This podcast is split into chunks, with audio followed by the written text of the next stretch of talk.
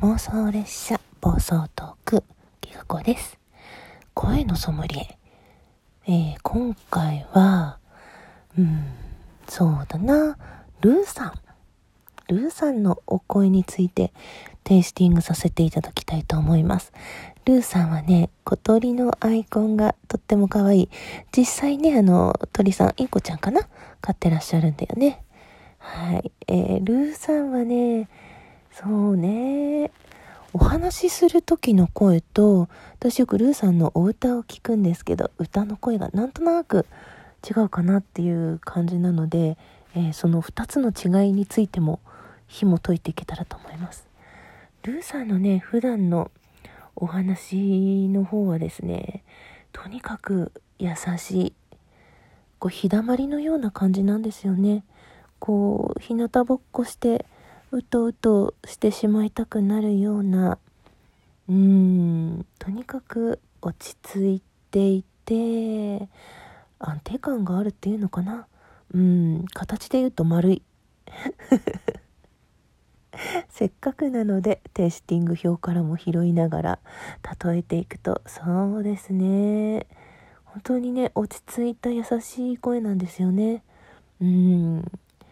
ぬくもりを感じられる、うん、とっても素敵な声です。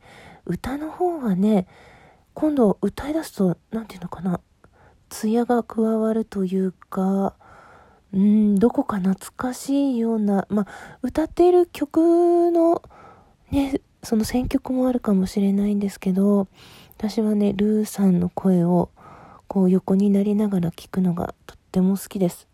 うん、そしてね、お上手なんですよね。こう本当に音程も安定してるっていうんですかね。うん。お話しする時と同じでこう丁寧な感じとってもします。はい。そうだな。やっぱりなんかこう鳥さんのアイコンから連想するっていうのもあるんでしょうけどお家の中っていうよりもお外のイメージですね。うん。まあ縁側。縁側？うん。あとはお庭お外ですね、うん、声のイメージがとっても暖かい日差しのような。お歌の方もぜひねこれ時々あのルーさんがツイッターの方でですね歌ってみたよっていうのでつぶやいていらっしゃるのでうまくそのつぶやきに出会った方は聞いてもらいたいななんて思いますね。そうそう。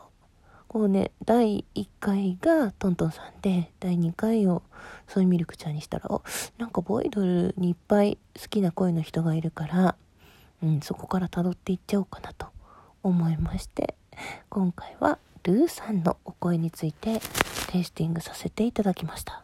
聞いてくださってありがとうございました。きわこでした。